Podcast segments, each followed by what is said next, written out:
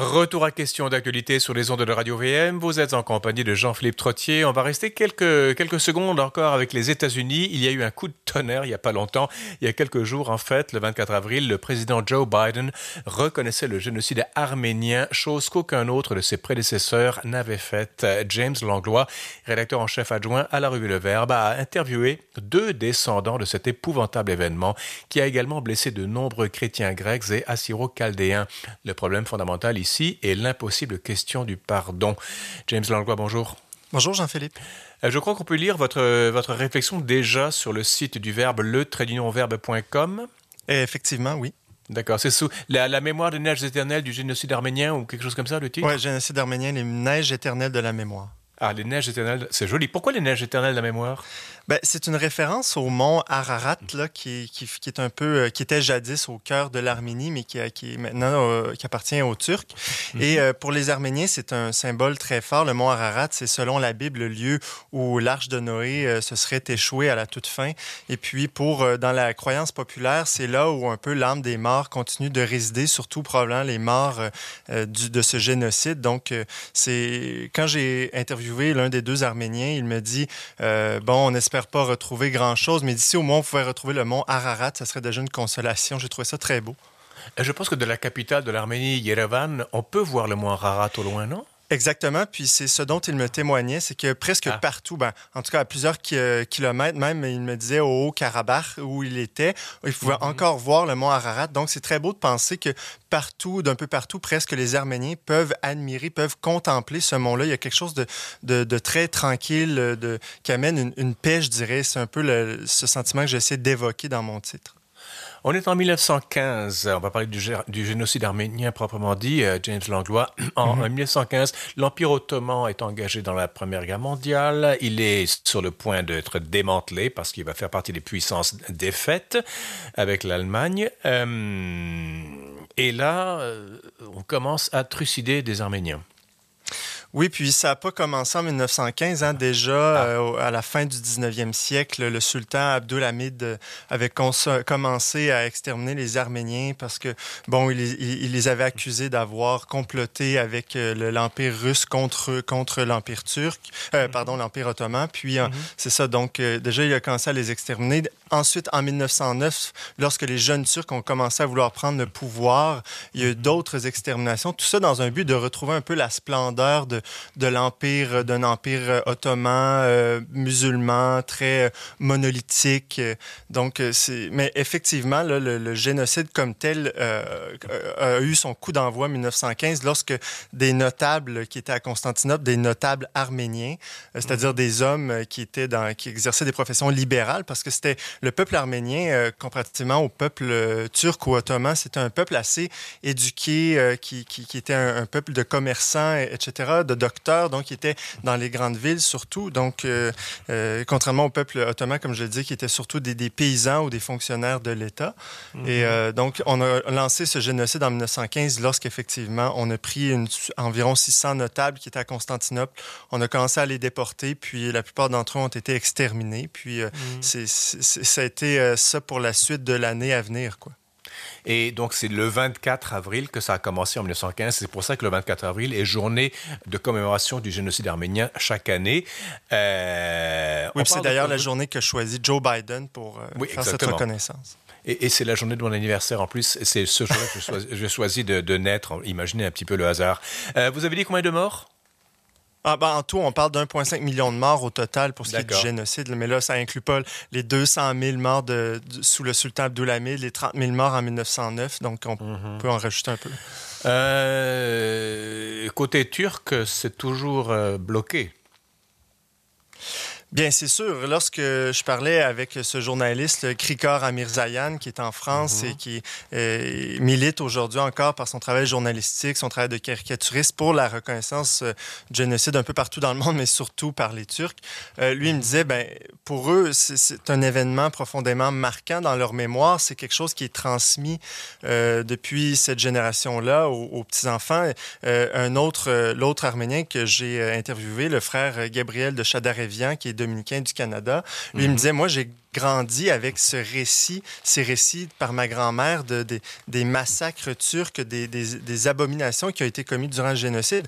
Donc, on grandit avec cette mémoire très forte, ces souvenirs, même si la plupart d'entre eux ne l'ont pas vécu directement, c'est comme si dans leur, dans leur gène, dans leur, euh, ça, dans leur inconscient collectif, ils portaient ce, drame-là, cette tragédie-là qui a marqué toute leur famille. Donc, en quelque sorte, comme peuple, ils ne peuvent pas se projeter dans l'avenir parce qu'ils restent profondément euh, bloqués, comme vous le disiez, par, par cet événement qui, qui, qui qui n'a pas trouvé d'issue encore parce que le, le, gouvernement turc refuse toujours aujourd'hui de reconnaître ce massacre-là, de reconnaître euh, le génocide. Bon, le gouvernement turc dit que c'était dans le contexte de la Première Guerre mondiale, qu'il y a eu quelques morts dans, dans le cadre d'une guerre civile, mais c'est connu, c'est documenté, euh, qu'il y avait vraiment une planification de la part de l'État turc à vouloir exterminer ce peuple, comme vous disiez aussi les Grecs puis les Assyro-Chaldéens, qui étaient des peuples chrétiens. Et euh, voilà, donc pour eux, c'est impossible de penser l'avenir, euh, de, de, passer à autre chose, comme on dit, s'il n'y a pas d'abord euh, une brèche qui s'ouvre de guérison par rapport à cet événement-là. Ça pose toujours la question, on, y reviendra dans quelques, minutes, James Langlois. Euh, dont on, peut, on peut lire votre texte sur le site du Verbe, le verbe.com. Vous en êtes d'ailleurs le rédacteur en chef adjoint. Euh, oui, comment pardonner à, quelqu'un qui vous a offensé, mais qui ne reconnaît pas qu'il vous a offensé? Alors, c'est un pardon à, je dirais pas à sens unique, mais on, va, y revenir. Euh, un petit point qu'on oublie, c'est que l'Arménie, c'est la première nation chrétienne au, au au IVe siècle? Oui, exactement. En 301, euh, c'est la première nation qu'il a reconnue comme nation. Et on, d'ailleurs, c'est un des, un des peuples qui a donné, je dirais, un, qui a donné naissance à, son propre, à son propre rite, à sa propre liturgie, qui fait partie de la grande famille des liturgies byzantines. Donc, il y a un rite mhm. propre arménien. Et mhm. ça, parce que euh, cette tradition euh, s'est distancée un peu du concile, euh, si je me rappelle bien, de Nicée-Constantinople. Euh, de Chalcédoine, pardon. Puis, euh, donc, on les accusait souvent d'être euh, monophysites, c'est-à-dire qu'ils refusaient, ils refusaient les doubles natures du Christ, mais en fait, c'est beaucoup plus complexe que ça.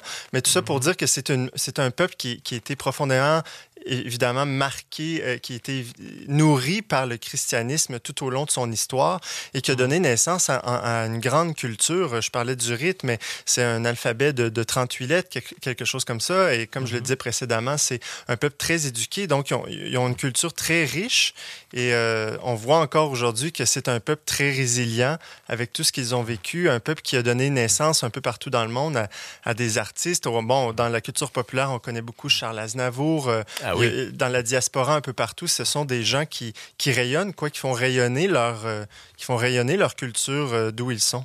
Mm-hmm. Euh, donc, au génocide, il y en a 1,5 million qui sont massacrés. Il y en a eu d'autres auparavant, dans les, décennies précédentes. très souvent, on les faisait traverser. Il y avait un désert.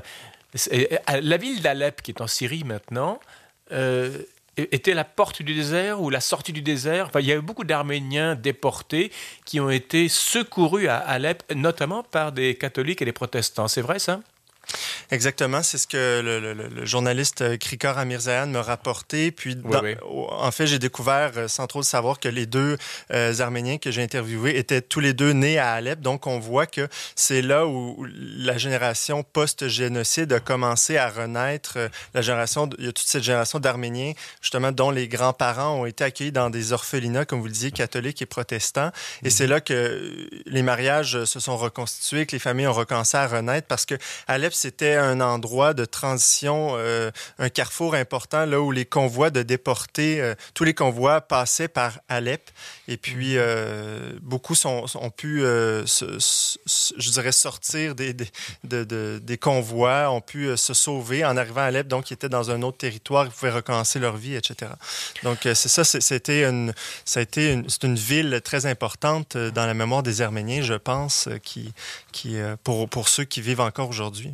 Mhm. Effectivement, il nous reste euh, dix bonnes minutes. Quand on parle de génocide, il y a comme une gêne parce que on parle d'un événement épouvantable survenu en 1915, comme pour culminer d'autres assassinats auparavant, et culminer par rapport à d'autres assassinats.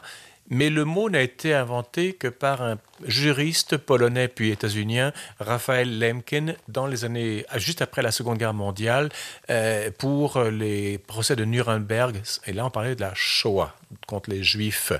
Euh, il y a eu toute une il a dû y avoir toute une bagarre pour bien nommer les choses. On n'invente pas génocide comme ça à la légère. Non, c'est un néologisme, puis le mot est très est fort euh, de sens. Hein. Donc, il y avait, on parlait d'ethno-génocide déjà à l'époque, euh, de populicide, mais c'est ça, il y a eu tout ce, concept-là euh, doit intégrer, doit sous-entendre aussi beaucoup de définitions au, plan des droits humanitaires et internationaux. donc, c'est très intéressant que ce, Raphaël Lemkin, qui, a intégré le concept de génocide, ait pu, ait pu se baser vraiment sur, euh, sur le, le, vécu des, Arméniens, qui, en, en, fin de compte, on, on a baptisé ce génocide le premier du 20e siècle. Mhm. Et euh, d'ailleurs, certains historiens disent que si euh, le génocide arménien avait été reconnu plus tôt, parce que les premiers États ont commencé seulement à le reconnaître dans les années 60, donc 50 ans après.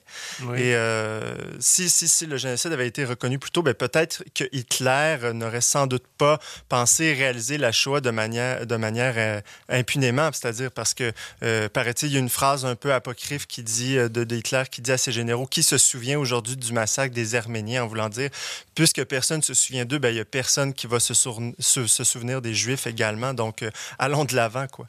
Petite parenthèse, il y a un autre génocide autour de ça commis par les Allemands, je pense, c'est en Namibie.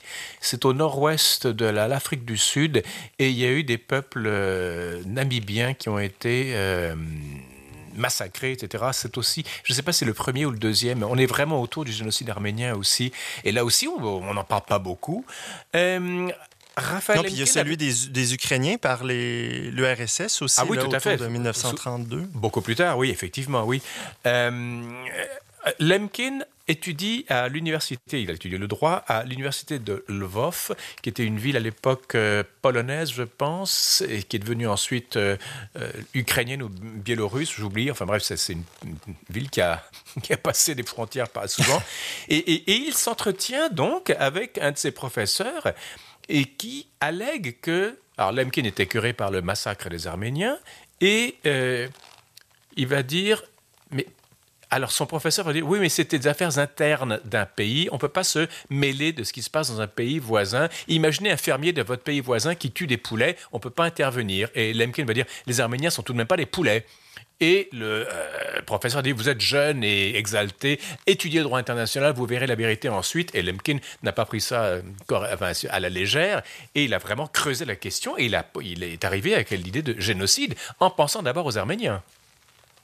Oui, c'est drôle comme argument parce que déjà en 1878, euh, lorsque l'Empire ottoman et l'Empire russe étaient pris dans la guerre, les Arméniens au milieu de tout ça, mais déjà le traité de Berlin avait avait demandé que s'en était mêlé en, en, demandant que les Arméniens euh, euh, reçoivent certains droits, soient plus considérés dans tout ce conflit. Et donc l'histoire se, se, répète sans cesse.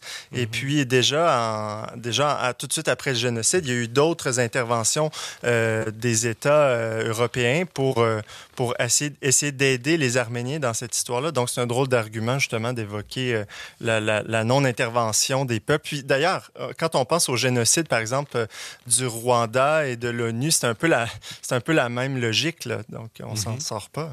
Effectivement. Et un des, un des, grands hommes qui a pensé à ça déjà, c'était William Gladstone, euh, quatre fois Premier ministre en, en, Angleterre à la fin du 18e, 19e siècle. Déjà, lui était perturbé par ça. Je reviens à votre article qu'on peut lire sur le James Langlois, sur les... Rappelez-nous le titre, s'il vous plaît. Euh, le génocide arménien, les, les, mémoires, les neiges éternelles de la mémoire, pardon. C'est ça, sur le. Euh, un de vos deux invités, donc le journaliste français Krikor Amirzayan, donc d'origine arménienne, dit Les Arméniens sont un peuple chrétien, vous l'avez vous-même dit. Ils ont une mémoire très longue, mais c'est bien beau d'avoir de la mémoire. Comment pardonner? Alors, ça, c'est la grande question maintenant qui hante les Arméniens dans la diaspora et en Arménie. Comment pardonner quelque chose qui est peut-être reconnu par une trentaine de pays, mais pas du tout par la Turquie. Comment Et là, je pose la question à vous, James Langlois, une question chrétienne. Comment je pense tout le temps à Jésus sur la croix, Père, pardonne-leur, ils ne savent pas ce qu'ils font. Est-ce que c'est ça l'attitude à avoir? Qu'est-ce que vous feriez, vous? Ben, c'est facile à dire comme ça, justement, quand ben on a rien, quand on est à l'extérieur de, de, de, cette souffrance-là. Euh, mais c'est intéressant parce que le journaliste Krikor Amirzayan me dit Nous, on n'aille pas les Turcs, mais on trouve que leurs euh, gouvernants sont des monstres. Puis, euh, par contre, l'autre, le frère Gabriel, lui, me témoignait autre chose, c'est-à-dire qu'il me dit qu'avec tous ces récits qu'il avait entendus depuis son jeune âge, eh bien, qu'il avait grandi avec une haine intérieure et lorsqu'à l'université, il entendait la langue turque des autres étudiants, il, mm-hmm. il, devenait euh, possédé par une haine épouvantable. Puis c'est lorsque, plus tard, dans ses études doctorales, il y a un Turc qui, qui est venu le voir puis qui lui a dit, je sais que tu es arménien et euh, je sais ce que mon peuple a commis à ton peuple et pour ça, au, en mon nom personnel, personnel et au nom de mon peuple, je te demande pardon. Et là, euh, ça a été un, renversement total pour lui, le frère Gabriel. Donc, mais par contre, il me dit, ça, ça c'est une chose, hein, puis on peut pas pardonner justement dans, le, dans les airs comme ça de manière virtuelle à un État ou euh, que sais-je à l'histoire, mais c'est qu'on doit pardonner à des personnes concrètes. Donc, dans le cas du frère Gabriel, il y a un, il y a un exemple de ça. Mais euh, pour ce qui est du reste des gens, lui, il me disait, tant qu'il n'y a pas de d'actes de, de, justice euh, qui, qui, veut réparer comme tel, c'est-à-dire en l'occurrence que l'État reconnaisse clairement ce génocide-là.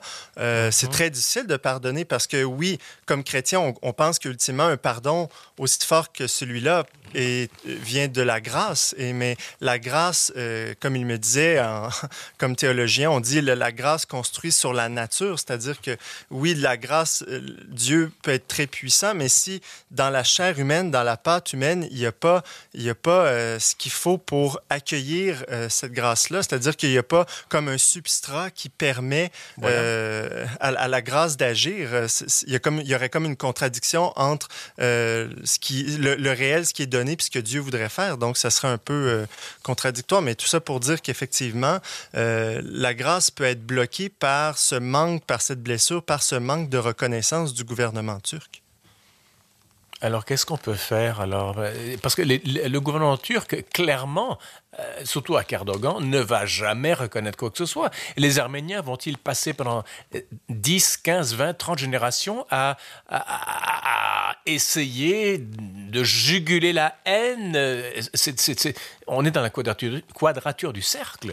Ouais, mais moi je pense que oui. D'une part, les Arméniens, pour la plupart d'entre eux, euh, aujourd'hui, ils cherchent pas tant à pardonner que d'abord à faire justice. Et c'est en ce sens-là que le, le, journaliste Krikor Amirzayan me dit, euh, mm -hmm. nous, on est un peuple qui, qui oublie pas. Puis même 60 ans après le génocide, il y a eu des Arméniens qui euh, qui ont commis des actes, on, va, on dirait terroristes pour se venger. Donc, oui. pas, pas, pas, par vengeance euh, stricto sensu, mais justement pour faire justice. C'est un peuple de justiciers. Et c'est très, très louable, ça, de vouloir faire justice s'il n'y a pas de...